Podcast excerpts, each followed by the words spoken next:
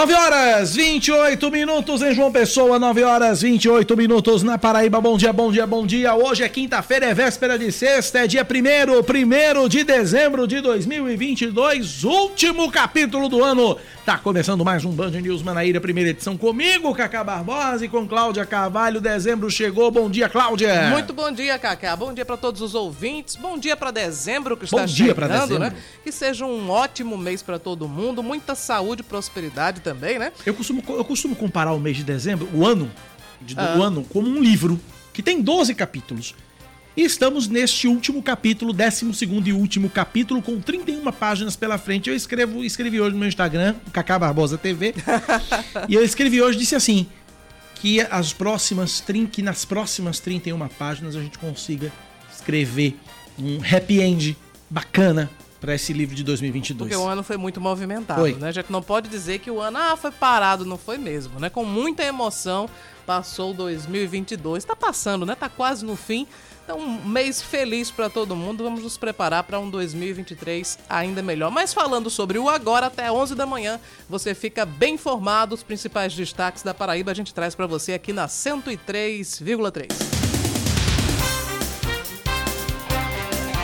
Uma operação deflagrada hoje na Paraíba cumpre 24 mandados de busca e apreensão contra suspeitos de envolvimento com tráfico de drogas em Campina Grande. De acordo com a Polícia Federal, os investigados seriam apadrinhados por uma facção criminosa que obtinha dinheiro para lavagem e para benefício próprio. Além da PF, a operação, denominada como Patrinos, está sendo, de, é, está sendo realizada pela Polícia Rodoviária Federal, Polícia Civil, Polícia Militar, Departamento Penitenciário Nacional e Polícia Penal da Paraíba.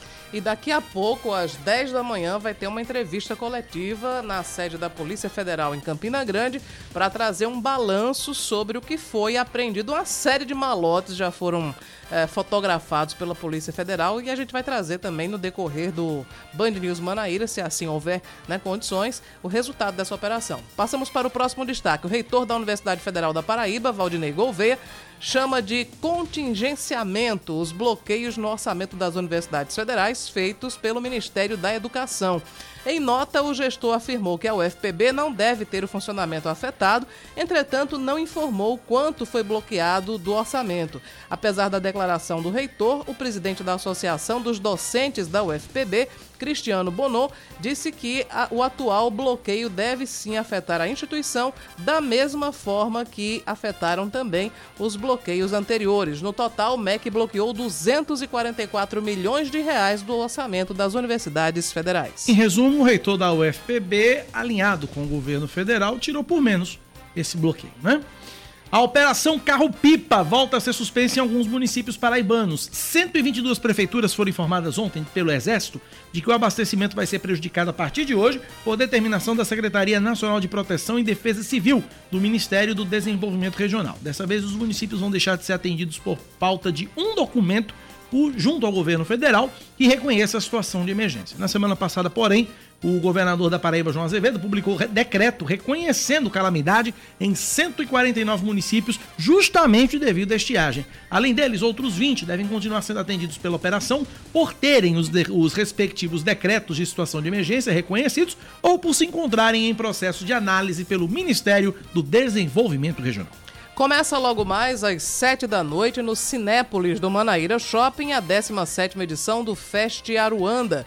O festival, um dos mais tradicionais do audiovisual brasileiro, conta com exibição gratuita de filmes, também mostras competitivas e homenagens e prossegue até o dia 7 de dezembro. A edição 2022 do evento homenageia nomes como Zezé Mota, Tony Tornardo, Jurandir Moura, Eliezer Rolim, Zezita Matos, Fernando Teixeira e também Gal Costa. Tony Tornado, que está com incríveis e inacreditáveis 92 anos de idade. Vi, vi Tony Tornado um dia desse no programa de Marcos Mion. Uma vitalidade e é uma voz né? impressionantes. Salve Tony Tornado!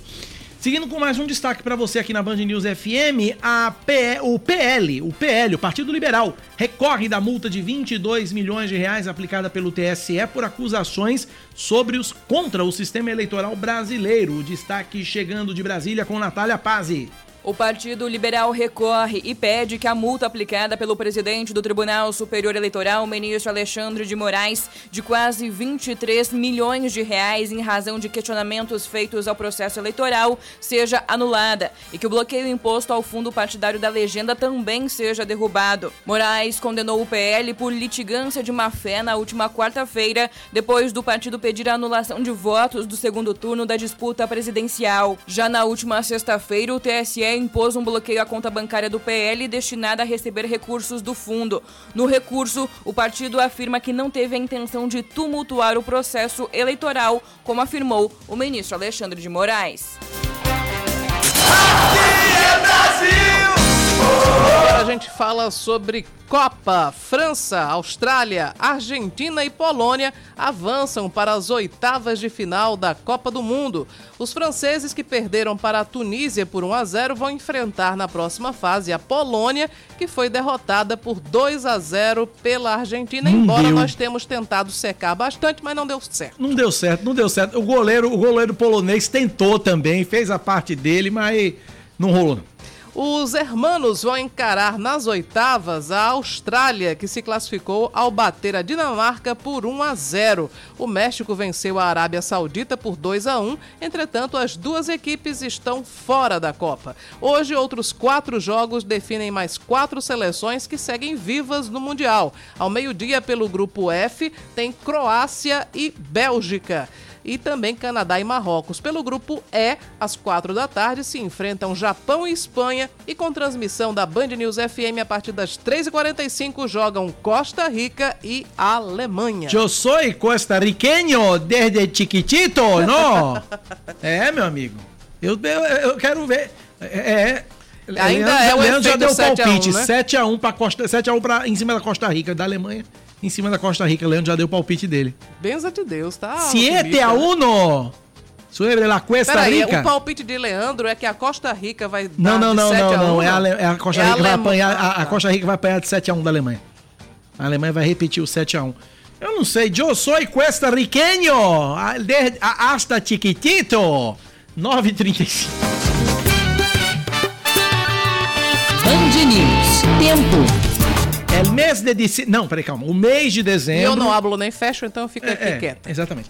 O mês de dezembro começa em João Pessoa com previsão de sol entre nuvens, podendo chover rápido durante o dia e a noite. Mínima de 23 graus, máxima de 30. Agora na capital paraibana os termômetros marcam 29 graus. Em Campina Grande, a quinta-feira deve ser de sol entre nuvens pela manhã, tem pancadas de chuva à tarde e à noite, a mínima é de 20, a máxima pode chegar aos 30 graus e nesse momento na Rainha da Borborema a temperatura é de 26 graus. 9 da manhã, 35 minutos, 9h35. Você ouvinte interage com a gente pelo nosso WhatsApp. 9911 9207 9911 9207. Cláudia Carvalho, o que é que tem no seu Clau lendário para esta quinta-feira, 1 de dezembro de 2022? Hoje é Dia Internacional da Luta contra a AIDS, né? O dia 1 de Sim, dezembro é reservado para essa data importante. E, inclusive, se faz um alerta já há alguns, alguns meses em relação às pessoas que são HIV positivas, porque durante a pandemia, por causa, enfim, de, de todas as mudanças acarretadas né, pela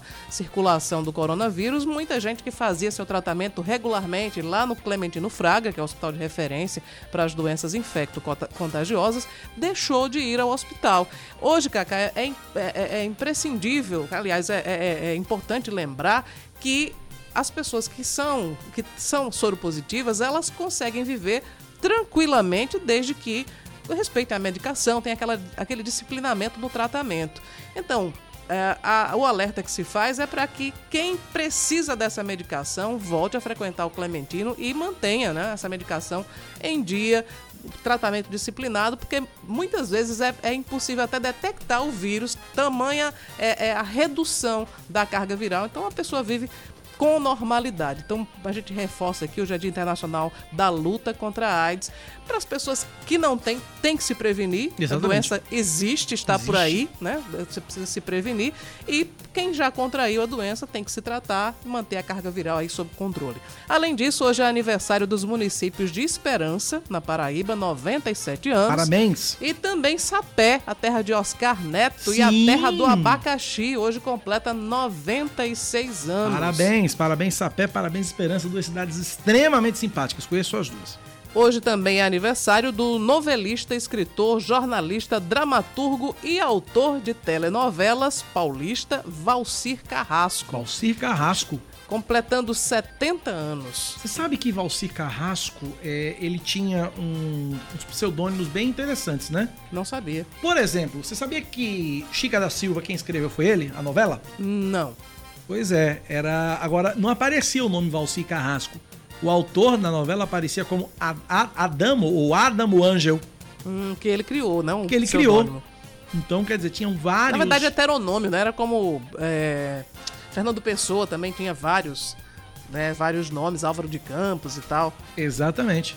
Ele, ele, ele não podia escrever Chica da Silva com o próprio nome, né? E aí ele usou Adamo Angel ou Adamo Angel como é, pseudônimos. Hoje, quem também, além de Valcir Carrasco, quem está de idade nova é o ator e diretor norte-americano Woody Allen, está completando 87 anos. E também de aniversário hoje a atriz, roteirista, produtora e cantora norte-americana Bette Midler, que completa 77 hoje. Num dia como hoje, 1 de dezembro de 1976, estreava no país inteiro o filme Dona Flor e seus dois maridos, aquele clássico, uhum. com Sônia Braga e José Wilker, longo de Bruno Barreto, que conseguiu a maior bilheteria de toda a história do cinema nacional. Dona Flor e seus dois maridos. E em 1918, o parlamento dinamarquês aprovava o decreto que tornava a Islândia um estado independente. São 9 da manhã, 39 minutos, 9 e 39 agradecendo o irmão, Gilmar, o irmão Gilmar, que está sempre com a gente no Recanto do Poço. Obrigado, irmão Gilmar, sempre pela audiência, pela companhia aqui na Rádio Band News FM. Eu desconfio que o rádio do irmão Gilmar só pega Band News FM, não pega outra rádio. Eu tenho essa ligeira uhum. desconfiança. 9 e 40, 9 da manhã, 40 minutos. Confusão, gritaria, né? balbúrdia moído, o que você quiser batizar o que aconteceu ontem na, na Câmara Municipal de Mari para a eleição da presidência da casa. Terminou na delegacia. Meu Jesus do é. céu. Segundo o vice-presidente eleito, vereador Alisson Gomes, depois que a votação foi encerrada, o vereador Zeca Gomes ficou revoltado, pulou a bancada e tentou agredir o presidente da casa, e aí o, o, o Zeca acabou sendo contido pelos outros vereadores. Vamos ouvir. Estamos aqui com o presidente eleito, Betinho Baltazar, na delegacia. Infelizmente, um parlamentar daquela casa, numa sessão muito tumultuada, após declarada a chapa eleita do nosso vereador Betinho Baltazar, o, o excelentíssimo vereador Zeca Gomes deu um salto do, do birô e veio me agredir, mas estou aqui na delegacia, junto com o vereador e demais testemunha, para prestar esse BO e que vamos tomar as medidas cabíveis segundo o regimento interno da casa. Tem que haver respeito com os demais, principalmente com o presidente que estava ali tentando manter uma harmonia e um respeito. Infelizmente os ânimos se alteram, mas o do parlamentar tem que ser exemplo. Outras pessoas também tentaram invadir o plenário, mas seguranças particulares não permitiram a entrada. A polícia militar foi acionada, mas não foi necessária intervenção moído gigante na Câmara Municipal de Mari. É, os parlamentares deveriam dar exemplo, mas infelizmente tem algumas situações, normalmente durante as eleições das mesas diretoras, que acontece coisas, acontecem coisas surreais. Né? Inclusive, é, é parar na, na delegacia já não é mais nem um caso assim tão inusitado. Algumas vezes houve realmente. Na Câmara do Conde, recentemente também tem, tivemos aí é, votações tão polêmicas que foi parar. A, ou a polícia chegou na Câmara ou os vereadores foram levados para a delegacia. É uma disputa assim tão tão tão acirrada, né, que o, a, muitas vezes a exaltação ela supera o limite do aceitável. Eu concordo, os, os vereadores deveriam realmente dar exemplo, mas né, em algumas situações extremas eles dão exemplo do que não fazer, é. né? E aí depois ficam reclamando, ah, porque a imagem do político ela tá muito arranhada. Infelizmente, queridos, são vocês mesmos que dão esse esse exemplo diário do que não deve ser um parlamentar. Ensinando como não fazer política. 9 horas mais 42 minutos na Paraíba, 9h42. Uh, temos algum. Vamos, vamos a Brasília. Temos alguns assuntos. O presidente Jair Bolsonaro que pediu a suspensão do orçamento secreto. E aí, falando em suspensão, o governo federal suspendeu a, de novo a Operação Carro-Pipa aqui na Paraíba. É, eu tenho Fernanda Martinelli. Fernanda, aqui é que nem Enem. Você pode começar pelo assunto mais fácil e terminar pelo mais difícil. Bom dia para você. Oi, Cacá, bom dia a você, Cláudia, a todos os ouvintes. Tem assunto mais fácil? Eu tô tentando encontrar qual é o mais fácil. É, então, aí, aí eu não sei. Aí, aí é com você. Eu só tô. Mas... Minha, minha ajuda se limita a isso. Vamos, Vamos começar falando então sobre a Operação Carro Pipa, essa operação que teve os seus investimentos suspensos e cerca de 159 municípios paraibanos estão, estão sendo afetados justamente por causa da suspensão desses serviços. A alegação do governo federal é de que não tem orçamento para financiar a operação que leva água justamente para esses municípios que são afetados pela seca. E agora, os parlamentares paraibanos estão buscando se reunir com os integrantes do Ministério Ministério do Desenvolvimento Regional, que é o ministério responsável, justamente para definir o que vai ser feito a partir de agora e definir também a retomada da operação. Eu conversei com o deputado federal Gervásio Maia. Ele falou que teve reuniões com autoridades do Ministério do Desenvolvimento Regional, justamente cobrando a retomada do, da Operação Carro-Pipa. Vamos ver o que falou o deputado federal. Agora mesmo a gente teve uma reunião, eh, e foi a primeira que participei, aqui num dos auditórios do Senado da República, eh, com três autoridades da, do Ministério do Desenvolvimento Regional. E uma das autoridades que lá estavam, por coincidência, eu digo coincidência porque nós estamos com um problema muito sério no Nordeste, a operação Carro-Pipa parou, paralisou. E aí eu aproveitei, já que é de responsabilidade da pasta do secretário nacional da Defesa Civil, o senhor Alexandre, e eu perguntei o que é que está havendo, por que o programa de carro-pipa foi paralisado? E a resposta dele foi de que não tem mais orçamento o secretário se limitou a isso, a dizer que não tem mais orçamento, não deu uma solução e agora os parlamentares querem buscar de que forma isso pode ser resolvido, porque a população desses municípios precisam de abastecimento de água e estão sem saber o que fazer justamente porque não chega água nessas cidades. Aí falando, continuando nesse assunto de suspensão, a gente vai para um outro assunto, que é a questão do da suspensão do chamado orçamento secreto, também chamado de orçamento do relator, esse orçamento tão polêmico que já levantou várias discussões e que foi suspenso o pagamento pelo presidente da República, Jair Bolsonaro. Esse repasse é feito para os parlamentares e eles podem destinar aos seus estados sem precisar divulgar no portal da transparência para onde foram esses valores. Então, com essa suspensão, os parlamentares não vão receber os repasses do orçamento secreto. O que se fala aqui pelos bastidores é que essa decisão de Jair Bolsonaro de suspender o orçamento secreto se deu por causa do aceno de Arthur Lira e Rodrigo Pacheco em relação ao apoio ao presidente eleito Luiz Inácio Lula da Silva. Os dois tiveram reunião com Lula ontem à tarde para tratar sobre diversos assuntos. Principal pauta foi a PEC da transição, que foi entregue essa semana ao Congresso, foi protocolado e que começa a ser debatido na semana que vem pela Comissão de Constituição e Justiça do Senado. Era para ter entrado na pauta ontem, mas o presidente Davi Alcolumbre disse que a CCJ do Senado precisa trabalhar em sincronia com a CCJ da Câmara.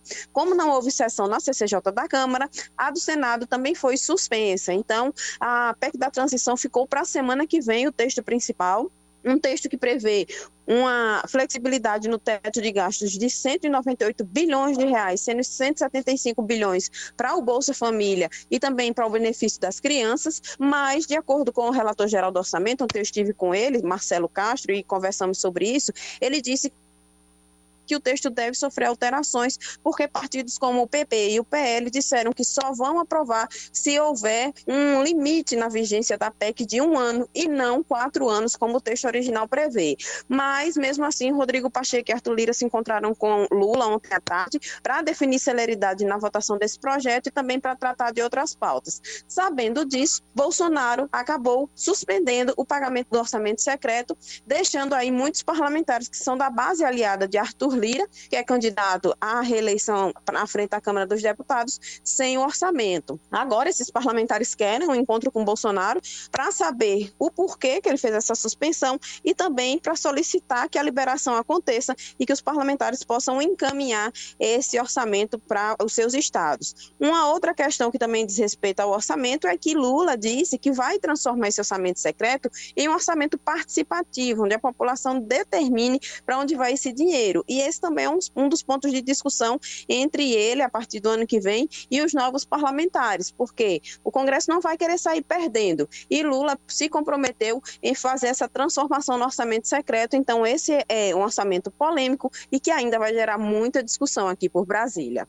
Volto com vocês. Obrigado, Fernanda Martinelli, pelas informações direto de Brasília, 9 horas 48 minutos. Cláudia, que, é, que fim de, de, de governo né, tá, a gente está vendo do presidente Jair Bolsonaro, que ao meu ver, ao meu, ao meu sentir, é, tá parecendo prefeito de município pequeno quando perde a eleição e aí larga tudo de mão. É.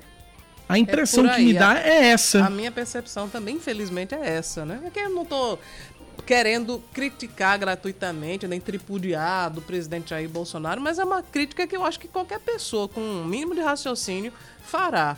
Como é que se deixa faltar né, verba para carro-pipa? Nós não estamos falando em grandes temas, não é uma, uma macro discussão.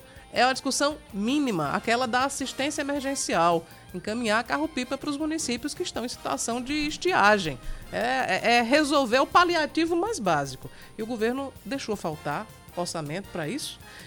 A gente enfrenta um outro grande problema, daqui a pouco a gente vai falar sobre isso, que é a falta de dinheiro também, o contingenciamento, bloqueio, corte, a falta de dinheiro para as despesas das universidades e também dos institutos federais de educação. O governo não teria previsto isso ou ele deixou empurrou, como se, como se diz popularmente, foi empurrando com a barriga para deixar o problema para depois da eleição. Né? Essa é uma pergunta que a gente é, é, é inevitável se fazer.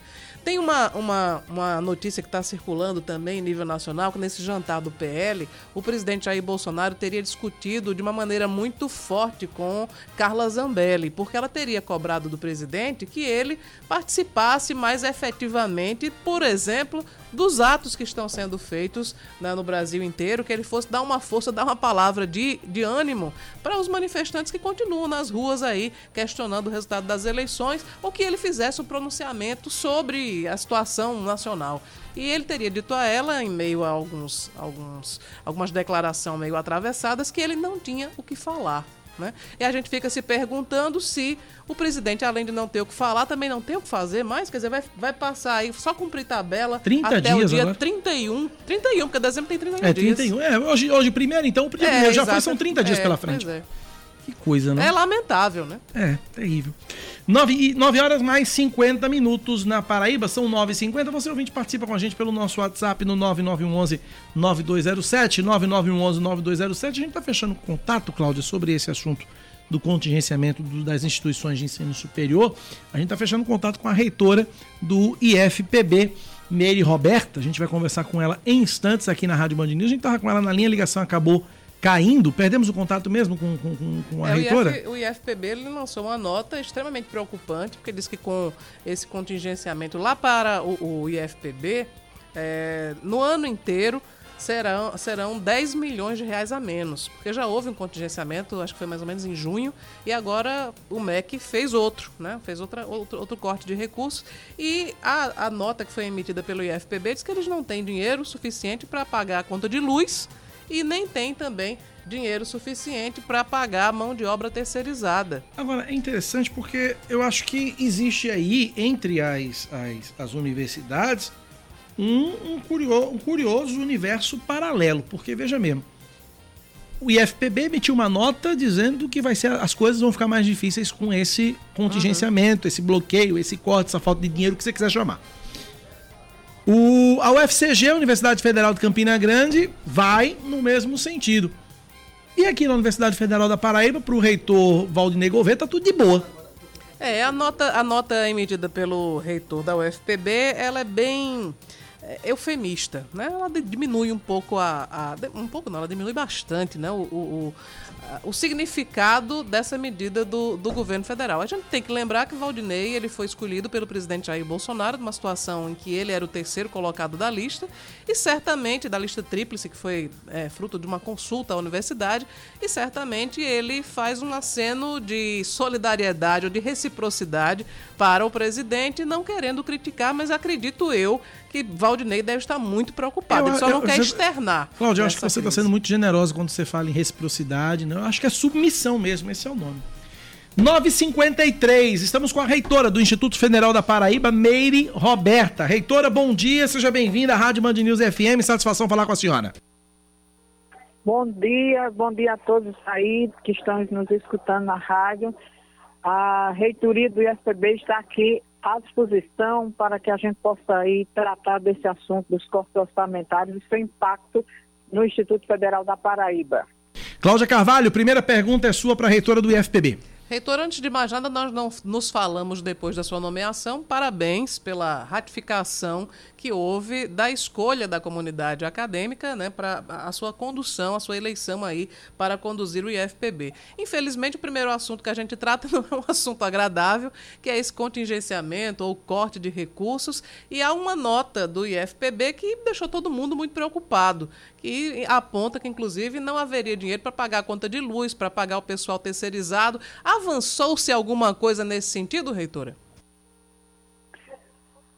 Ah, sim. A preocupação nossa é muito grande. Em, desculpa aí, primeiro, obrigada aí pelos cumprimentos na nossa, pela nossa nomeação, mas a nossa preocupação, ela leva em conta o funcionamento da nossa instituição. Inclusive, é, a gente está aqui hoje com a reunião do nosso colégio de dirigentes para fazer a discussão é, de onde é que nós vamos, vamos dizer assim, fazer o redirecionamento do, daquilo que já estava, vamos dizer assim, empenhado para que a gente não possa ter prejuízos maiores. A nossa preocupação é com o funcionamento, é com as bolsas, com os auxílios estudantis, mas é, estamos confiantes de que o governo possa ainda retroagir e que é, a gente tenha o retorno ainda em tempo hábil para fazer a execução orçamentária.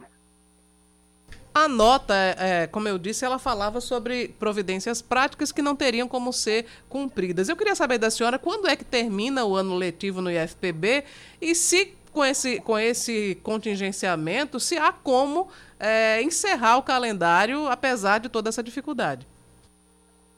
Olha, a, nós, nós enfrentaremos todas a, as dificuldades, a comunidade ela sabe da importância de nós finalizarmos né, o ano letivo, isso será realmente cumprido.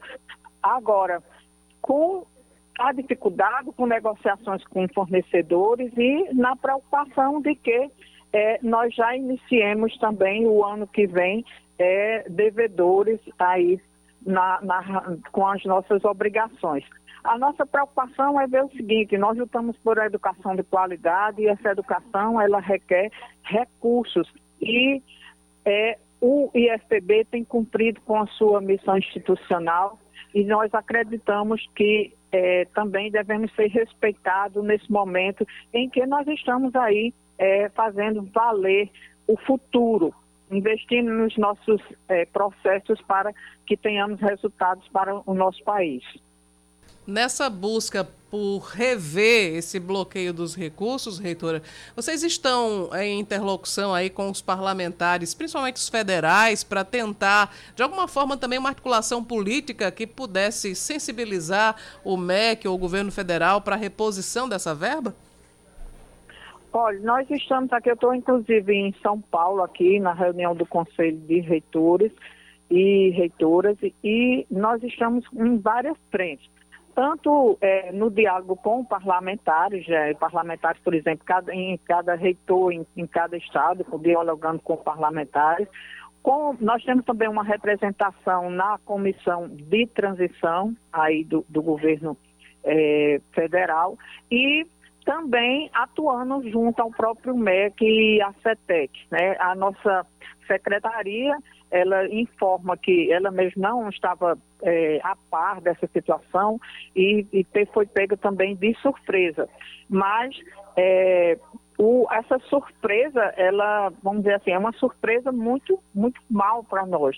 Como eu disse, a gente precisa fazer é, estão, estão prejudicados aí eventos, estão prejudicados agora é, a realização de pesquisa, a realização de, de nossas, nossas atividades administrativas e também de ensino. Então, mais uma vez, insisto em dizer que esperamos que haja bom senso e que o, o governo retroaja aí, com, seja com a atuação né, desses agentes, seja também pelo próprio bom senso de que é preciso respeitar a educação.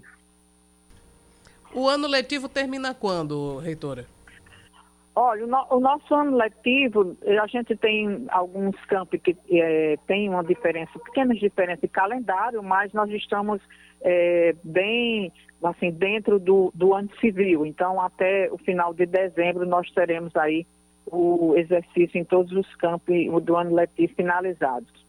Então, o ano letivo será encerrado agora no mês de dezembro, sem maiores sobressaltos além desse, né? Por exemplo, a, a, a conta de luz será paga também, né? Não tem essa, esse risco de, de haver interrupções assim tão, tão práticas.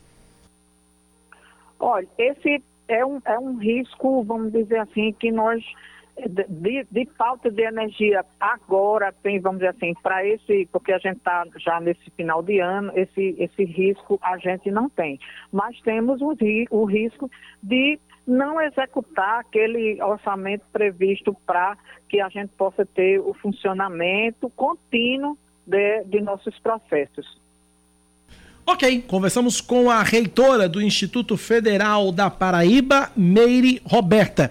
Reitora, muito obrigado pela entrevista, uma boa sorte na, na, frente dessa missão aí, que agora ficou um pouco mais complicada, mas desejo sorte, sucesso e até uma próxima oportunidade.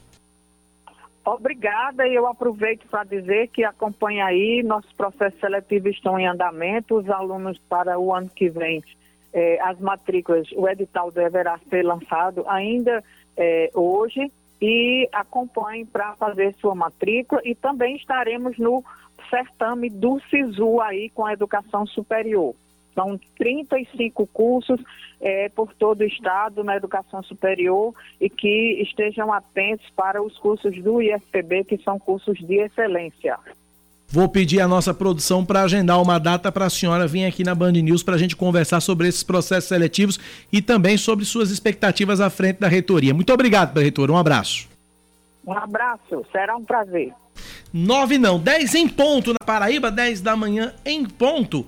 Situação, situação difícil no IFPB, Cláudio. Muito, muito difícil. Aí é, é apostar para o recuo do governo federal, que já aconteceu em outras situações, né? Mas se bem que agora, depois que o presidente já perdeu a eleição, acho que ele não pretende mais recuar em nada, não, e tem que afinar as contas é, para, enfim, fechar o, o exercício sem é, prejuízo, sem, sem causar o risco de prejuízos futuros para o próprio presidente, né? Porque se você extrapola muito, aí vai responder depois pela, pelos erros contábeis, enfim. É, a, a, reitora tem aí um senhor abacaxi para descascar e deve contar aí também com a, a compreensão do próximo presidente, do próximo dirigente do, do MEC para é, compensar de alguma maneira a receita perdida nesse fim de, de exercício. Muito bem. São 10 da manhã, 1 minuto, 10 e 1. É, chega aqui uma mensagem, ouvinte final de telefone 8585, dizendo o seguinte: Bom dia. Na UFPB, o bloqueio de recursos foi de 16 milhões do orçamento discricionário. É lógico que vai impactar na manutenção da universidade. Professor Valdinei, como fiel representante do governo Bolsonaro na UFPB, pois foi nomeado com zero voto no colégio eleitoral formado pelos conselhos superiores da UFPB, não fez e não fará críticas ao governo. Esse novo bloqueio se soma a outros nova, somente este ano. Cabe ainda lembrar que ao longo dos quatro anos de governo Bolsonaro, as instituições federais de ensino paraibanas perderam mais de 200 milhões de reais por ano. Quando compararmos, quando comparamos com o orçamento de 2015, por exemplo, até amanhã será lançado um manifesto em defesa das instituições paraibanas. 16 milhões da UFPB, uh, 1,9 milhões na UFCG e 4,4 milhões no IFPB, diz aqui o ouvinte final do telefone 8585. Muito obrigado pela participação aqui na Rádio Band News. 10 horas, 2 minutos, 10 e 2, o intervalo é rapidinho, a gente volta já já com mais notícias aqui na Band News FM. Rapidinho a gente volta. Sai daí. Band News FM. Em um segundo, tudo pode mudar. Você está ouvindo Band News Manaíra, primeira edição.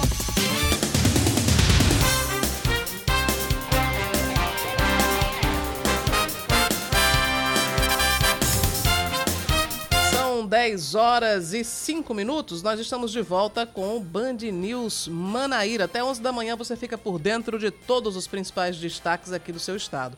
A Prefeitura de João Pessoa, ela prossegue aplicando a vacina contra a Covid-19 nesta quinta-feira em toda a população a partir dos 3 anos de idade. Além das doses contra o coronavírus, estão sendo ofertados sem agendamento todos os imunizantes do calendário de rotina, inclusive os que previnem a influenza e a poliomielite. As vacinas estão disponíveis nas policlínicas municipais, nas unidades de saúde da família, no Centro Municipal de Imunização da Torre e também no Mangabeira Shopping. A vacinação de crianças de seis meses a dois anos com comorbidades seguem em domicílio e mediante agendamento. Isso pode ser feito por dois números de telefone: 98600 4815 ou 32 3212-3371.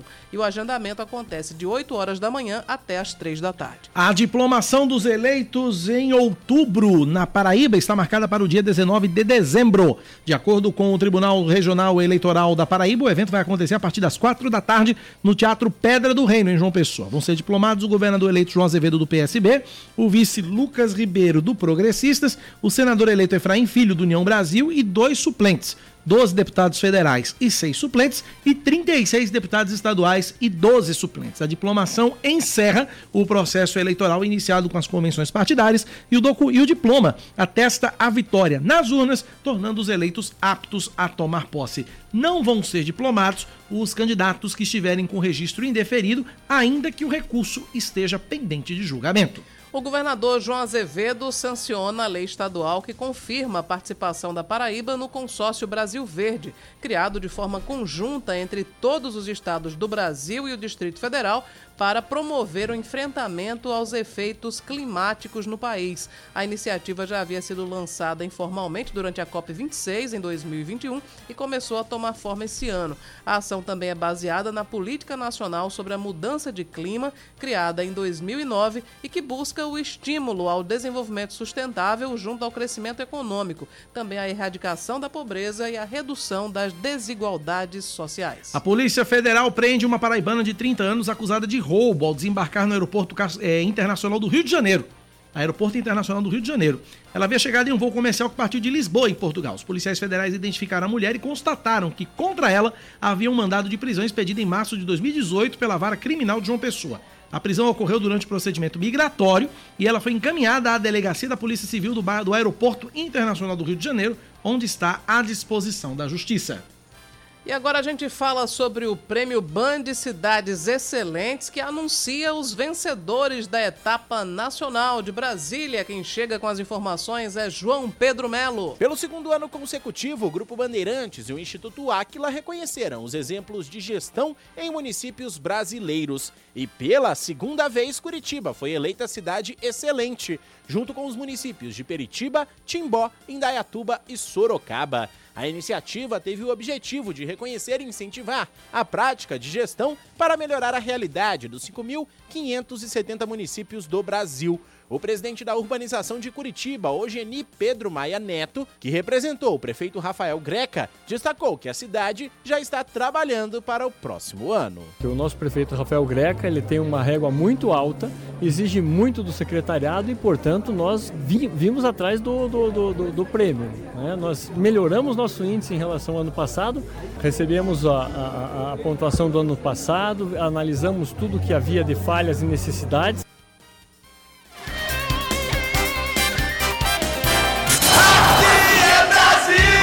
Seleção brasileira está quase definida para o jogo de amanhã contra Camarões pela Copa do Mundo. Fala Aline Fanelli. Daniel Alves vai ser o capitão do Brasil na partida desta sexta-feira contra Camarões, às quatro da tarde, no horário de Brasília. Com a classificação garantida às oitavas de final, Tite dará descanso aos titulares na disputa pela primeira colocação do Grupo G.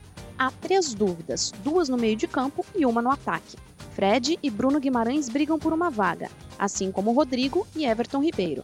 Gabriel Jesus e Pedro disputam a posição de referência no ataque. O restante do time terá Ederson, Daniel Alves, Éder Militão, Bremer, Alex Telles, Fabinho, Anthony e Gabriel Martinelli.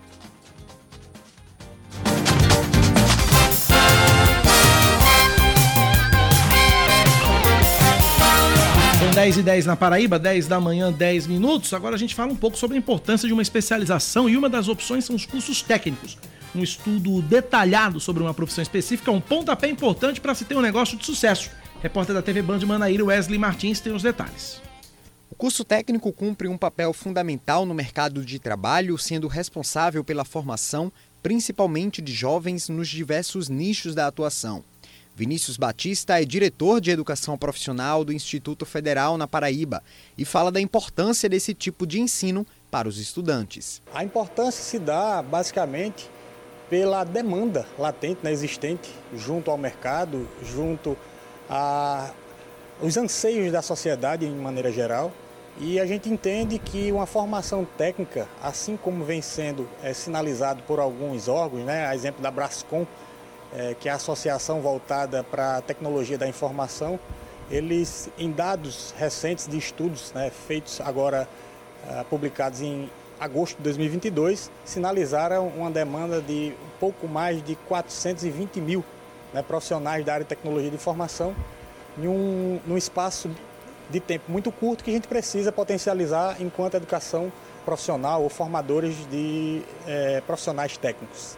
Uma das que é referência aqui no estado no ensino profissionalizante é o Instituto Federal na Paraíba, que conta com 21 campos em todo o estado, mais de 40 mil alunos por ano e mais de 120 opções de cursos técnicos. João Neto tem 18 anos e há quatro anos cursa eletrotécnica no IFPB.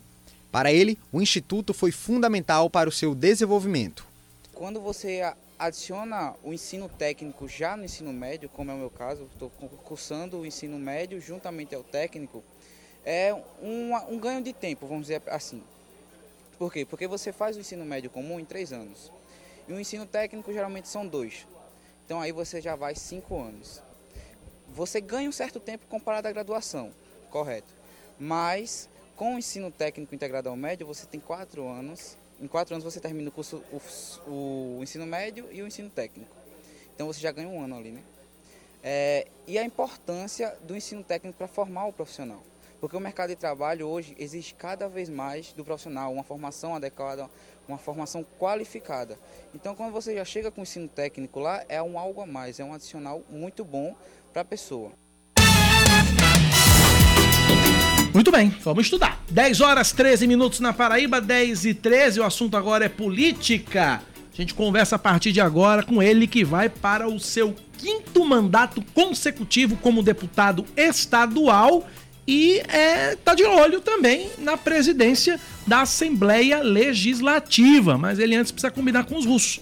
Com os republicanos. Ou com os republicanos, no caso que estão aí na briga, Wilson Santiago e Adriano Galdino. A gente conversa a partir de agora com o deputado estadual reeleito Branco Mendes.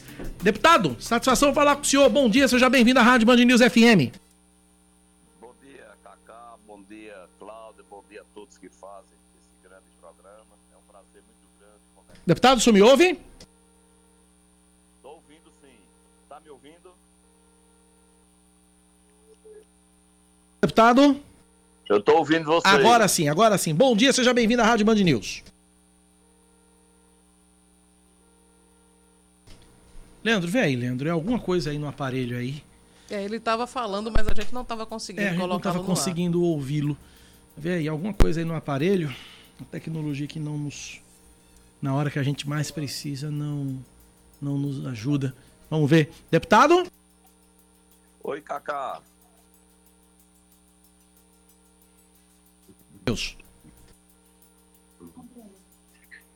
Alô, Cacá. O senhor está me ouvindo, deputado? Bom dia. Agora estou ouvindo bem. Bom dia, bem-vindo à Rádio Band News mais uma vez. Bom dia, Cacá, bom dia, Cláudio, bom dia a todos que fazem esse grande programa. Meus cumprimentos a todos os ouvintes. É um prazer muito grande conversar com vocês e estou à disposição para que nós possamos fazer qualquer debate que interessa ao povo da Paraíba. Cláudia Carvalho, primeira pergunta é sua para o deputado Branco Mendes. Deputado, bom dia, obrigada pela sua participação aqui na Band News FM. Eu queria saber o que é que lhe leva a concorrer à presidência da Assembleia e quando efetivamente os republicanos vão dizer se escolhem o senhor ou Wilson Filho para ser candidato ao primeiro biênio. Olha, Cláudia, é, eu já participei de oito eleições da mesa diretora da Casa de Deputados Pessoa.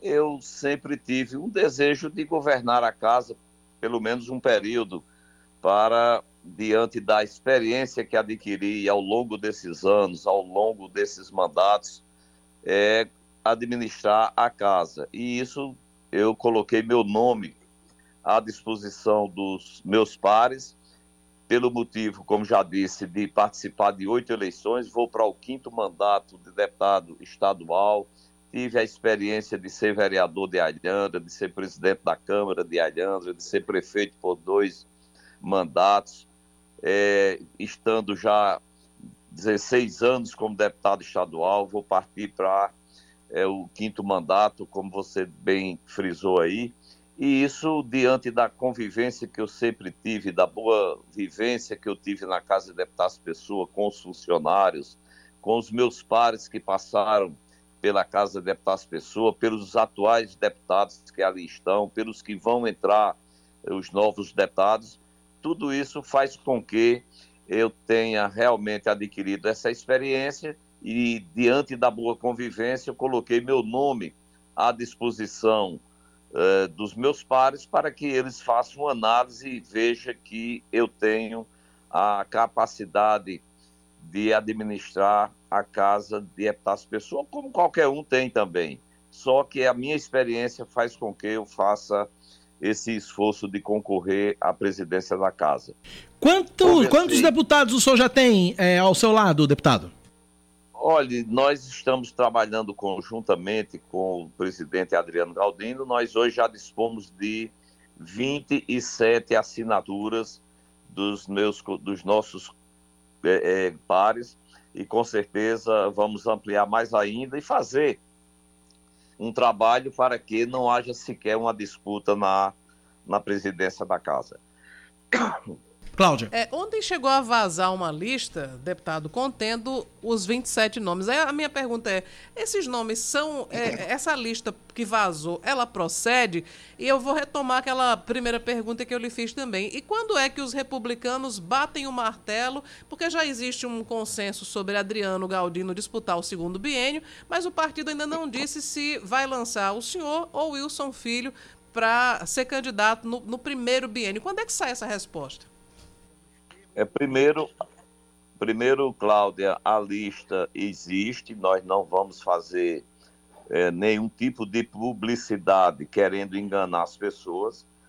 O que nós publicamos é real, é uma lista que está assinada pelos 27 é, deputados, outros também já procurando para o diálogo conosco. É, com relação à disputa interna do republicano entre eu e o Wilson Filho. Nós temos tido já vários encontros, nós dois conversamos. Chamei ele na minha casa para um café. último domingo chamei para um jantar aqui também na minha casa. Tenho conversado com ele, é, frisando a ele que ele ainda é um jovem de 33 anos de idade, tem um futuro pela frente, é, é um rapaz digno, um rapaz que eu conheço, temos uma boa convivência, um bom relacionamento. Primeiro, nós não vamos ter nenhum tipo de ruptura caso seja escolhido qualquer um dos dois. E a gente está dentro de um diálogo para evitar é, qualquer exposição dos colegas na decisão de quem vai ser o candidato. Então, eu tenho procurado fazer esse trabalho, dialogando com o deputado Wilson Filho, conversando com os meus pares. Vocês me desculpem que eu estou com a garganta meio ruim. Tranquilo, deputado, É, tranquilo.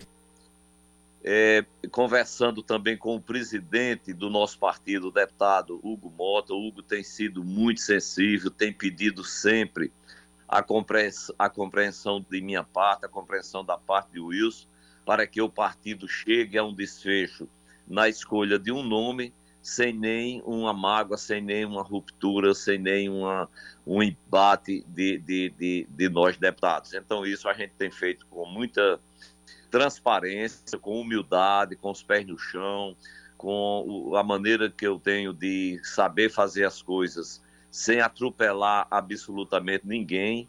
E nós estamos, se Deus quiser, esperando o presidente chegar de hoje para amanhã, o deputado Hugo Mota, para que nós possamos reunir o partido e tomar uma decisão sem mágoas e sem, e sem disputa interna dentro do partido.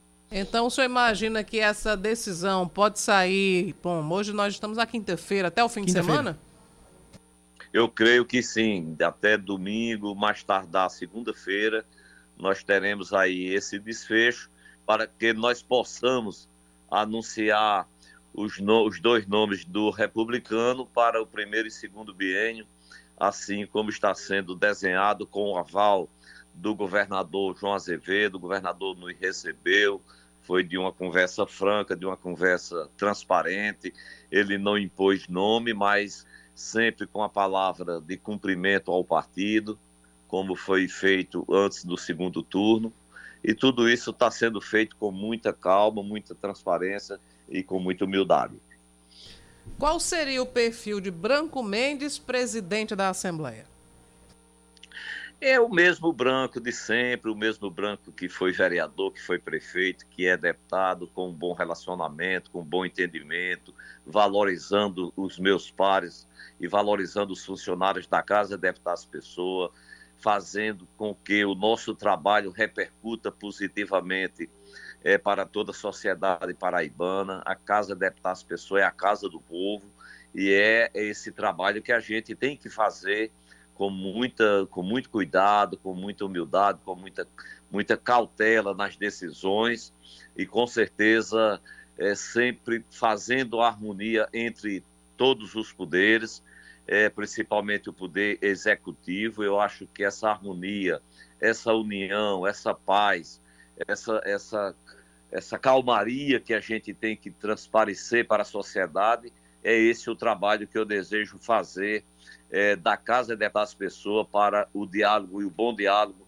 com todos os poderes do nosso Estado. Deputado Branco Mendes, deputado estadual reeleito do Republicanos e pré-candidato, podemos chamar assim, à presidência da Assembleia Legislativa. Obrigado pela entrevista, sorte, sucesso, deputado. Até uma próxima. Lhe agradeço, Cacá, a Cláudia, a todos os ouvintes. Muito obrigado aí pelo espaço. Estou às ordens de vocês para qualquer dúvida que queiram tirar. Muito obrigado, bom dia a todos. Está configurada aí, Cláudia Carvalho, uma disputa entre a juventude e a experiência. Exatamente. E, e a experiência está querendo convencer a juventude de que cedo a vez que tem muito chão pela frente aí para Wilson Filho. A aposta do deputado branco, pelo que eu percebi, é que o Wilson possa inclusive declinar dessa, dessa candidatura e que seja feita uma escolha por consenso. Não é, não é muito provável, mas tudo pode acontecer. Recebo mensagens do nosso querido advogado, colega Marcos Pires, amigo Marcos Sim. Pires, dizendo o seguinte: deputado branco é um dos poucos caminhantes da praia que tem velocidade para me acompanhar. É avô de Miguel. Aliás, encontrei Marcos Pires na Romaria da Penha. Sim. O bicho parecia um Fórmula 1, meu amigo. Foi mesmo. Rapaz, ele, ele não tava fazendo a Romaria, não. Ele tava fazendo era uma maratona, porque uma meia maratona. Porque o bicho andava rápido que sua molesta. E aí, Dona Leca, que vinha atrás, a, a- a senhora de Marcos Pires, que Aham. vinha atrás, tentando acompanhar Marcos Pires e em vários trechos da Romaria, eu olhando assim e digo, eita, pobre Dona Leca, rapaz, correndo atrás de Marcos Pires e conseguir acompanhar a velocidade de Marcos Pires na, na, na, na Romaria da Penha. Pensa no cabo, Marcos parece... deve ter dado a volta no Andor, né? Deu a volta no Andor. Não, eu acho que ele foi e voltou umas duas vezes pela disposição de Marco Pires Acho que ele foi e voltou as duas vezes. Abraçar o advogado Marcos Pires aí. Obrigado pela audiência de sempre. É o Pilates. É um Pilates, é o, Pilates, é o rei do Pilates. É, Cláudia, vamos dar uma passadinha na, na, no Tribunal de Contas? Tá rolando o julgamento das contas do governo do estado do exercício de 2020. Vamos ouvir um pedacinho?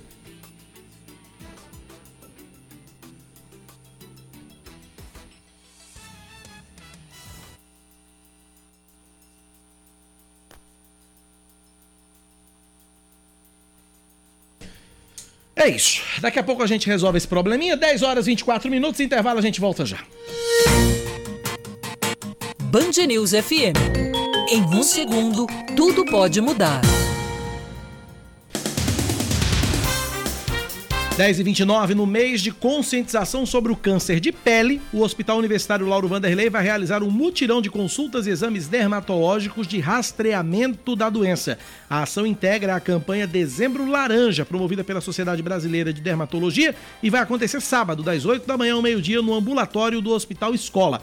O atendimento é gratuito e vai ser por demanda espontânea, ou seja, não é necessário agendamento. O câncer de pele afeta cerca de 30% da população brasileira e, assim como em outras neoplasias, quanto mais precoce for o diagnóstico, maiores são as formas de tratamento e mais altas são as chances de cura. Depois de três meses sem radares eletrônicos, João Pessoa possui apenas três equipamentos reinstalados: no retão de Manaíra, na Avenida Rui Carneiro e na principal dos bancários. De acordo com a Superintendência Executiva de Mobilidade Urbana, apesar disso, eles ainda não estão funcionando porque aguardam o processo de aferição.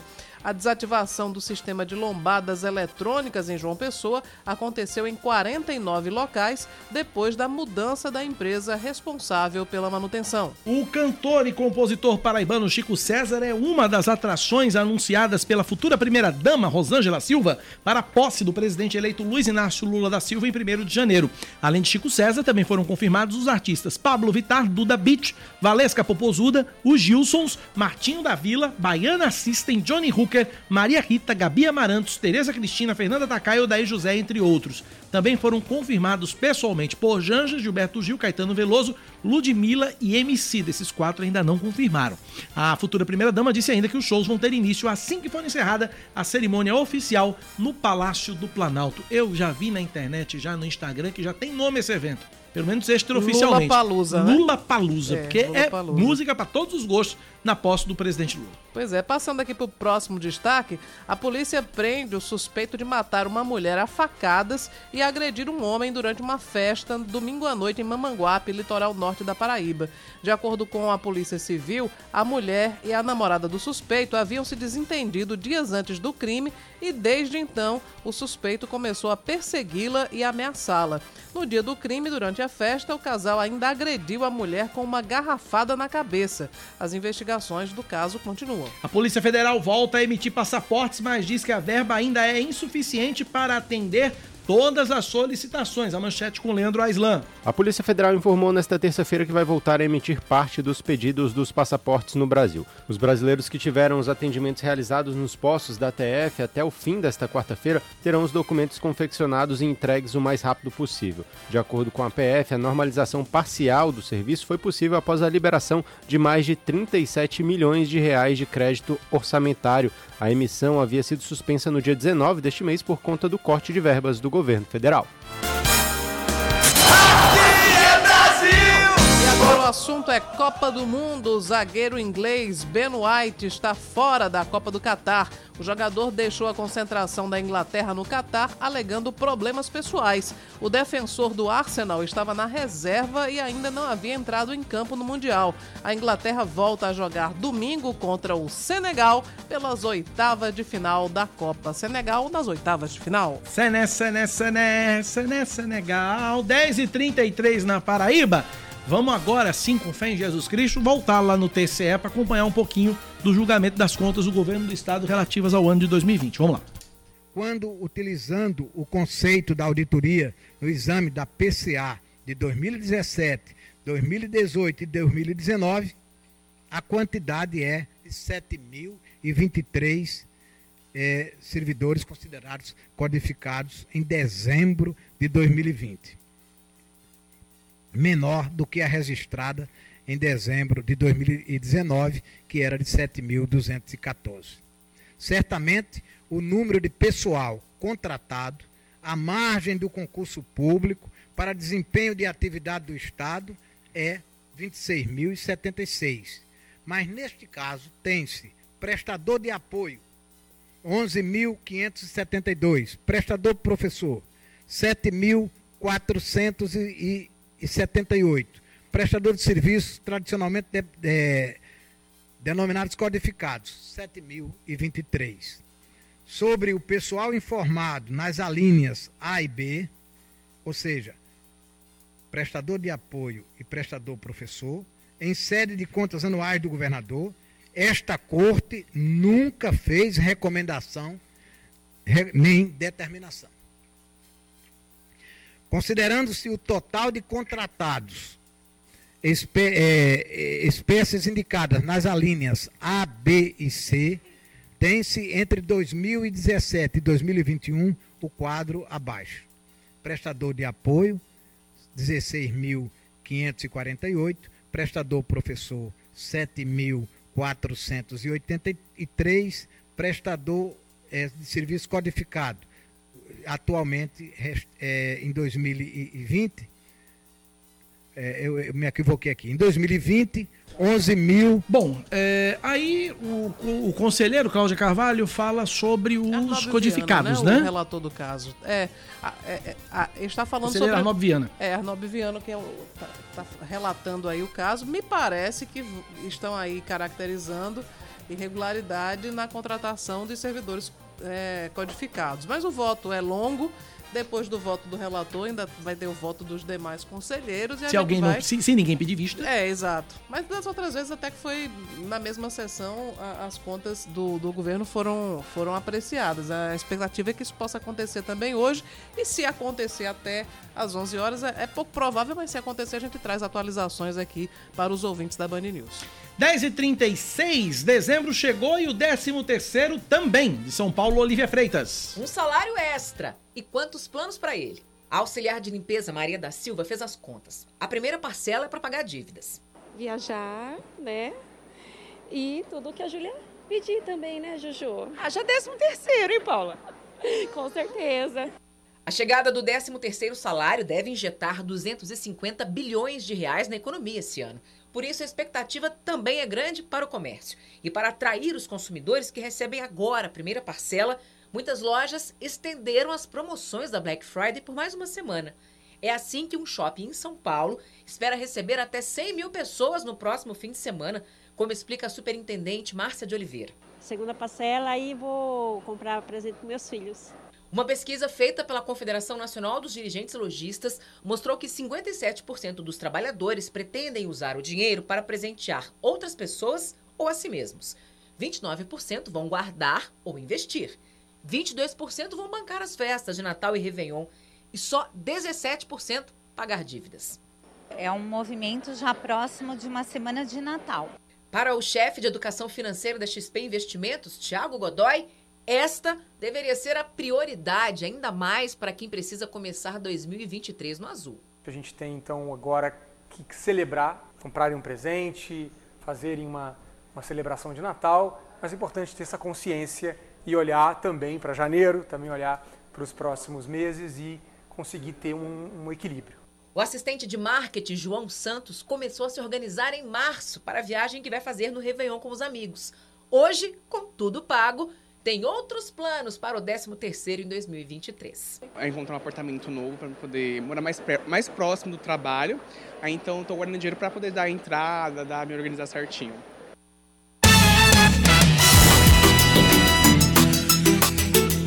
Tem um amigo meu que diz que só duas coisas salvam a vida de uma pessoa. Ah. Jesus e o 13 terceiro. Mas o 13 terceiro depende, né? E detalhe, são duas coisas que, que, que, que vêm em dezembro. Sim. Né? Agora o 13 terceiro depende. Se você já não tiver comprometido tudo, né? é. né? Porque tem gente que já sai gastando por conta desde janeiro. Né? Desde janeiro, já pensando no 13 terceiro do ano que vem. 10 horas 38 minutos na Paraíba. Direito e Poder, com Ricardo Sérvulo. Doutor Ricardo Sérvulo, toda quinta-feira com a gente. Bom dia, doutor Ricardo. Bom dia, Cacá. Bom dia, Cláudio. Bom dia, ouvinte da Band. Satisfação estar aqui com vocês. Satisfação é nossa, como sempre. CPI do abuso de autoridade consegue apoio para tramitar na Câmara 181 assinaturas. Pois é, Cacá foi formalizada aí pelo Partido Novo é, essa intenção que pede investigação contra o Tribunal Superior Eleitoral e contra o STF por supostos abusos de autoridade. A iniciativa é do deputado do deputado federal Marcel Van Hatten, ele é do Partido Novo do Rio Grande do Sul e anunciou desde a quarta-feira, desde a quinta-feira, né, dia 24, que 130, 181 parlamentares assinaram esse requerimento é, de abertura de uma comissão parlamentar de inquérito, a CPI, né, por suposto abuso de autoridade é, praticado por ministros do Tribunal Superior Eleitoral e do Supremo Tribunal Federal. Na realidade, os parlamentares eles querem essa investigação em torno dessas, dessas cortes, né? uma corte superior, que é o Tribunal Superior Eleitoral, e uma corte suprema, que é o STF, porque eles consideram que algumas medidas foram abusivas. Então, esses congressistas querem é, apurar essa suposta prática, inclusive essa uma suposta prática de censura. Ainda é, o, o, parlamentar e os, os signatários desse pleito, né, eles querem, eles fizeram um requerimento e eles pertencem a 19 estados brasileiros e 12 partidos políticos. Entre eles estão os republicanos, o PL, que é o PL, PP, PSC, Podemos, a União, é, o, PSD, o MDB, o Patriotas, Cidadania, o próprio PSDB, viu? O próprio PSDB e o Novo.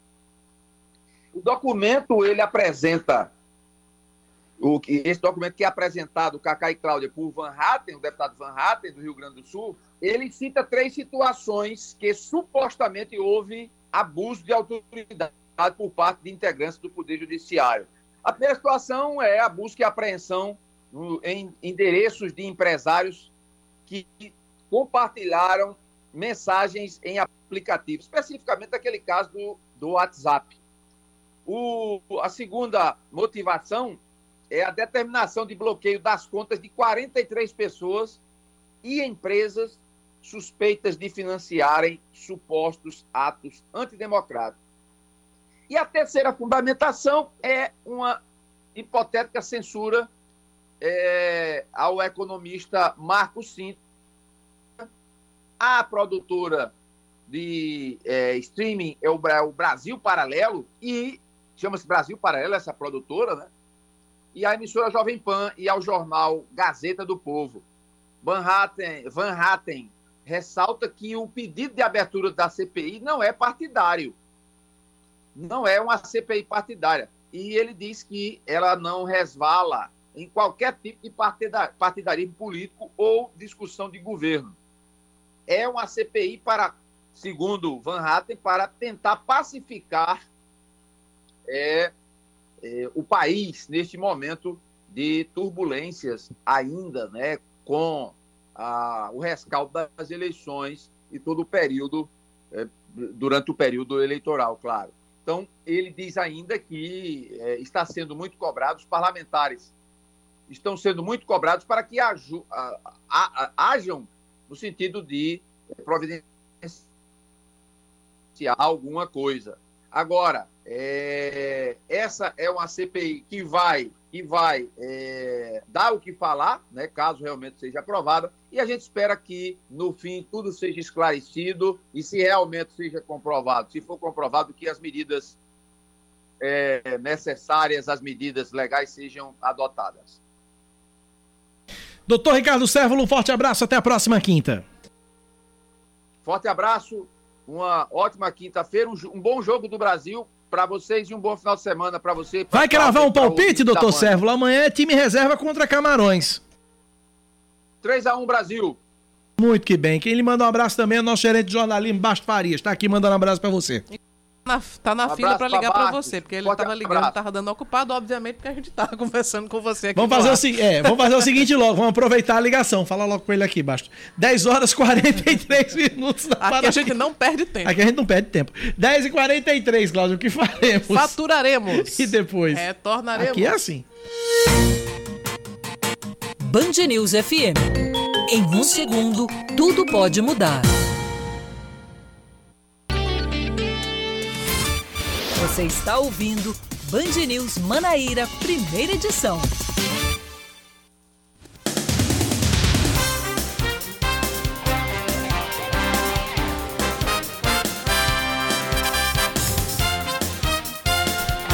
São 10 horas e 46 minutos. Estamos de volta com o Band News Manaíra. A Paraíba registra entre terça-feira e ontem 1.104 novos casos de Covid-19 e 7 mortes. Agora o estado totaliza 671.317 diagnósticos e são 10.448 mortes desde o início da pandemia. A taxa de ocupação de leitos de UTI adulto, pediátrico e obstétrico em todo o estado é de 34%. De acordo com o Centro Estadual de Regulação Hospitalar, 21 pacientes foram internados entre terça-feira e ontem e 103 estão em unidades de referência. O Ministério Público recomenda a suspensão imediata do concurso público para a Prefeitura de Ingá. A, promotoria de justi- a promotora de justiça do município, Cláudia Cabral, também pediu a revogação do edital. De acordo com ela, existem dúvidas sobre a capacidade técnica da empresa organizadora do certame e sobre a motivação da dispensa de licitação. Além disso, o número de vagas ofertadas também foi considerado irrisório, tendo em vista que denúncias apontam para a quantidade elevada de servidores temporários na administração municipal. Ou seja, o famoso concurso para inglês veio para caçar dinheiro do povo. Falar em concurso público para caçar o dinheiro do povo, eu tô esperando até hoje o que é que vão fazer do concurso público da prefeitura de Bahia. Que a prefeita até agora Luciane, não- é, não porque a prefeita Luciane de. Fofinho só sabe fazer fofura no Instagram e dar uma satisfação do concurso pro povo que é bom nada. Pois Fica o é. registro. Até agora o pessoal está querendo saber realmente que futuro terá né, esse, esse concurso de Bahia. É. Bom, começa hoje em João Pessoa a programação do Natal dos Sentimentos com a exposição do presépio natalino na Casa da Pólvora, centro histórico da capital, que vai contar também com apresentações do Quinteto de Metais e da banda 5 de Agosto. De acordo com o prefeito Cícero Lucena, além da Avenida Epitácio Pessoa, o busto de Tamandaré e o Parque da Lagoa e diversos pontos da cidade vão receber uma iluminação especial. Ao todo devem ser investidos 2 milhões e meio de reais na decoração e em apresentações culturais. Muitas outras atividades devem estar disponíveis para o público ao longo do mês, como concertos, espetáculos, shows, atividades esportivas e feira de artesanato. O Natal dos Sentimentos termina no dia 29 com o show do padre Nilson Nunes. A programação do Réveillon ainda não foi divulgada. Uma cadela e sete filhotes em situação de maus tratos são resgatados por equipes da Prefeitura de João Pessoa de um imóvel do bairro do Cristo Redentor. A Força Tarefa encontrou todos os animais anêmicos e com a doença do carrapato em um, em um local sem cobertura e expostos à chuva e ao sol. Responsável ou irresponsável foi autuado pelo crime de maus tratos contra animais, com base na Lei de Crimes Ambientais e pena prevista de multa e detenção de três meses a um ano. Os filhotes e a cadela foram levados para uma clínica veterinária e, assim que estiverem saudáveis, vão ser disponibilizados para a adoção. Está selada a paz entre o Twitter e a Apple. Quem traz a manchete é Tiago Muniz. Depois de um encontro com o chefe da Apple, o dono do Twitter, Elon Musk, diz que a questão entre as duas companhias foi resolvida. O bilionário sul-africano publicou um vídeo na rede social na noite desta quarta-feira em que agradece a Tim Cook por um passeio na sede da fabricante de eletrônicos. O magnata disse ainda que a Apple jamais considerou a retirada do Twitter da App Store e afirmou que o mal entendido foi resolvido. Nesta semana, Musk havia acusado a empresa fundada por Steve Jobs de cortar metade da propaganda que fazia na rede social e da possível suspensão da loja de aplicativos.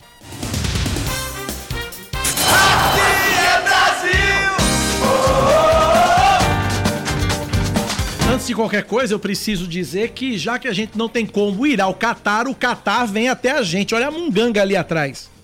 Olha o que estão fazendo, o que Joyce Raucho tá fazendo com o Leandro Oliveira. Daqui Temos a um, pouco nas nossas redes sociais. temos um shake aqui na Band News. Um shake chique. Um shake chique. Meu Jesus amado. Que marmota é essa, Mas tá Leandro parecido, Oliveira? tá Inclusive a cor, né, É, da Copa do Catar. Isso é, faz house shield aqui, ó. Ideia, ideia de jogo. Olha, olha, o que a, olha o que a quinta série faz aqui nessa Band Escreva aí FM. como é, como é- qual é a cor desse, desse pano. É, vai ser, vai ser bacana isso aqui. Que cor é, que cor é? Isso é um Isso é cor, um isso é um, vinho? é um vinho, é um bordô. Não, leva o jeito pras Arábias, ó. Só Leva. fa- Só, falta o ouro, E o harém. a prata e o harém. É. É, tá certo. Arém, a, a, a- a parte mais difícil é o Arém. Deve- vamos- ma- mas vamos falar de. Mas vamos falar de Copa do Mundo, porque o destaque da seleção brasileira tá chegando com a Aline Vanelli. Danilo avança na recuperação da entorse no tornozelo esquerdo. O lateral direito da seleção brasileira fez trabalho em campo com fisioterapeutas no treinamento desta quarta-feira. Já Neymar e Alexandro tiveram exercícios em uma das piscinas do hotel, seguindo o cronograma de tratamento. Assim, a expectativa de que os três estejam à disposição para o jogo do Brasil nas oitavas de final, que será na segunda ou na terça, dependendo da posição que a equipe terminar no grupo G. Bom, deixa eu trazer aqui, aproveitar, Cláudia, para trazer os jogos que já estão definidos nas oitavas de final do Mundial da FIFA, do Mundial da Copa do Mundo da FIFA. É, nós temos então já quatro partidas definidas, as oitavas de final já começam sábado, Cláudia. E nós temos ao, nós teremos ao meio-dia Holanda e Estados Unidos e às quatro da tarde do sábado Argentina e Austrália. Ah, domingo também, os dois jogos de domingo também já estão definidos. É, França e Polônia, e às quatro da tarde, meio-dia, França e Polônia, e às quatro da tarde, Inglaterra versus Sene, Sene, Sene, Sene, Senegal. Certo. E aí nós teremos o seguinte: na segunda-feira, é, mais duas partidas. é, na segunda-feira, mais duas partidas, e, ter- e na terça-feira, outras duas. O Brasil pode, como disse a Aline Fanelli, jogar na segunda-feira, às quatro da tarde, caso termine o grupo G, o no grupo G em primeiro. Ou se ficar em segundo do grupo G, joga na terça-feira, às quatro da tarde. Então, essa é a, expectativa do Brasil para a Copa do Mundo. Fred nos bancários tá perguntando: Bom dia, Cacá e Cláudio. Vocês não falaram que a Argentina iria perder? Não, porque não somos videntes. Nós dissemos que iríamos torcer que para, a Argentina perder. mas nossa É torcida deu diferente. errado. A nossa torcida deu muito errado. Mas não se preocupe, não, porque. Vai continuar. A gente vai continuar. A Argentina vai jogar com a Austrália e já comprei um canguru para me fazer companhia no meu apartamento. É isso aí.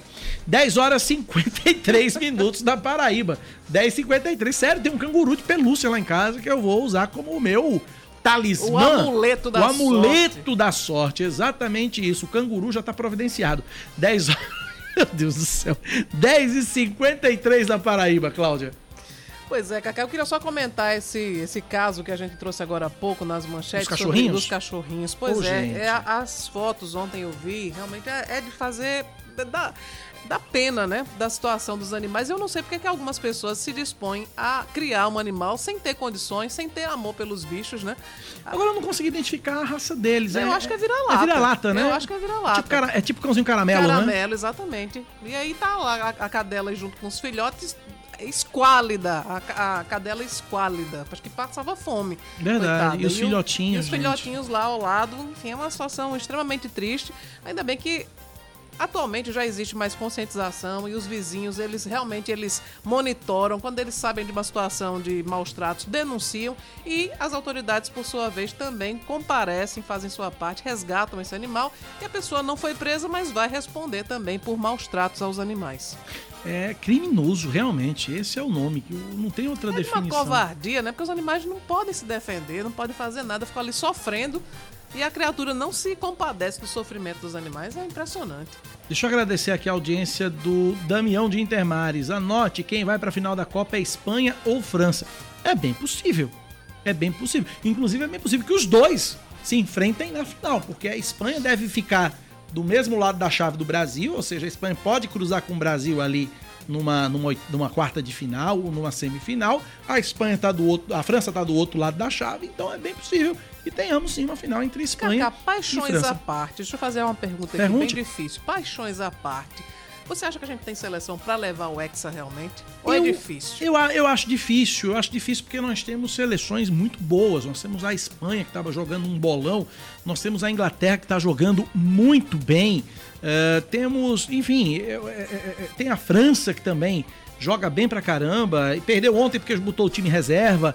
Enfim, eu, eu tenho meu, meu, meu pé atrás com relação à seleção do Tite. Vou torcer? Vou. Claro que a gente vai torcer Né? pelo Brasil, mas a gente sabe que é difícil, né? É, é difícil. É, é- saiu um levantamento aí, uma estatística que foi feita. Na verdade, a- a- os, os pesquisadores da Universidade de Oxford fizeram um levantamento baseado em dados estatísticos. E eles dizem que a favorita para ganhar, a seleção favorita para ganhar a Copa do Catar é o Brasil. Né? Eles estão apostando aí numa final entre Brasil e Bélgica, inclusive. Possível, possível, possível. Olha aí, ó, ouvinte aqui tá dizendo o seguinte, outro ouvinte aqui tá opinando aqui, dizendo, o, o ouvinte final de telefone 7891, Brasil vai sair nas quartas de final, só não sai nas oitavas porque pode pegar a seleção de Gana. É possível também, enfim. Tem, tem o Uruguai no meio do caminho também, que pode pegar. Enfim, não é, não, é, não, não é fácil não. Se o Hexa vier, não vai ser fácil. Até porque as projeções indicam que o Brasil, até a final, só pega campeão do mundo. Uhum. Então, vamos ver o que, que acontece. Pelo De- esse- por esse estudo de Oxford, a segunda seleção com maior chance é a Argentina. Hum, então tá certo. 10h57, Cláudia, hoje tem um caminhão de Natal da, da Coca-Cola, a caravana da Coca-Cola, a CEMOB já definiu o esquema de trânsito para hoje. Vamos acompanhar. Sanderson Cesário, diretor de operações da CEMOB, falou sobre o assunto.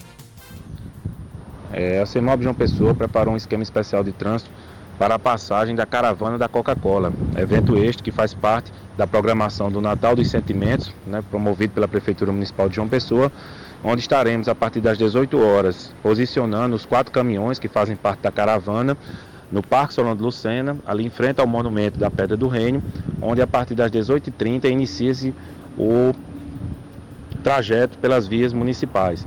É, iniciando na Lagoa, percorremos ali a Praça da Independência, Avenida Epitácio Pessoa, Rui Carneiro, Cabo Branco, Avenida Beira Rio, Castelo Branco, Universidade Federal, Principal dos Bancários e encerrando por volta das 22 horas no Centro Cultural de Mangabeira. São 20 quilômetros o percurso, são 20 agentes de mobilidade que estarão em motocicletas prestando a segurança viária durante a passagem da caravana.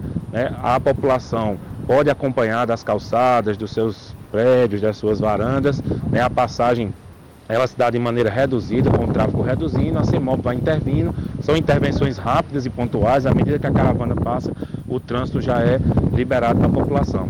Então são três horas e meia de percurso, iniciando às 18h30 da Lagoa e concluindo por volta das 22 horas na Josefa Taveira, em frente ao Centro Cultural em Mangabeira. CEMOB JP está à disposição de todos, através dos telefones 118 e 98760 2134, nosso WhatsApp. Bom dia a todos. Tá aí, portanto, Sanderson Cesário falando do esquema de trânsito para o Papai Noel, ah, o caminhão de Natal da, da Coca-Cola, que é extremamente concorrido, muita gente corre atrás, é uma festa danada. Instagramável, né? Instagramável. Voltando para a política da Paraíba, continua acontecendo no Tribunal de Contas do Estado, nesse momento, o julgamento das contas de 2020 do governador da Paraíba, João Azevedo. Quem está se pronunciando agora, fazendo a sustentação oral, é o Procurador-Geral do Estado, Fábio Andrade. Cláudia Carvalho, 1059 e meio, é um K, é um B, é um... Ossi. Acabou-se, é ponto final no Band News Manaíra, primeira edição. Você tem TV, Cláudia? TV, hoje vou trazer o resultado do julgamento. Vamos falar sobre a possibilidade de Márcio Roberto perder o mandato. Sim. Vamos falar sobre as agências do BRB que vão chegar a João Pessoa. Ah, vai ter agência? 10. Ah, coisa boa. 10 agências. A gente vai falar sobre vários outros assuntos da política, eleição da Câmara de Maria, enfim, tudo isso não muito mais a partir das duas da tarde com Gerardo Rabelo. E eu às 6h50 da noite no Brasil, gente, Paraíba, amanhã cedinho, 6 da manhã eu tô por aqui com o Expresso Band News e às 9h20 Cláudia chega pra apresentar comigo em clima de Copa do Mundo o Band News Manaíra, primeira edição. Valeu, gente, abraço pra todo mundo. Vem aí o Band News Station e às 3h40 da tarde tem a Alemanha aqui na Band News FM. Valeu, gente, abraço pra todo mundo. Tchau, tchau.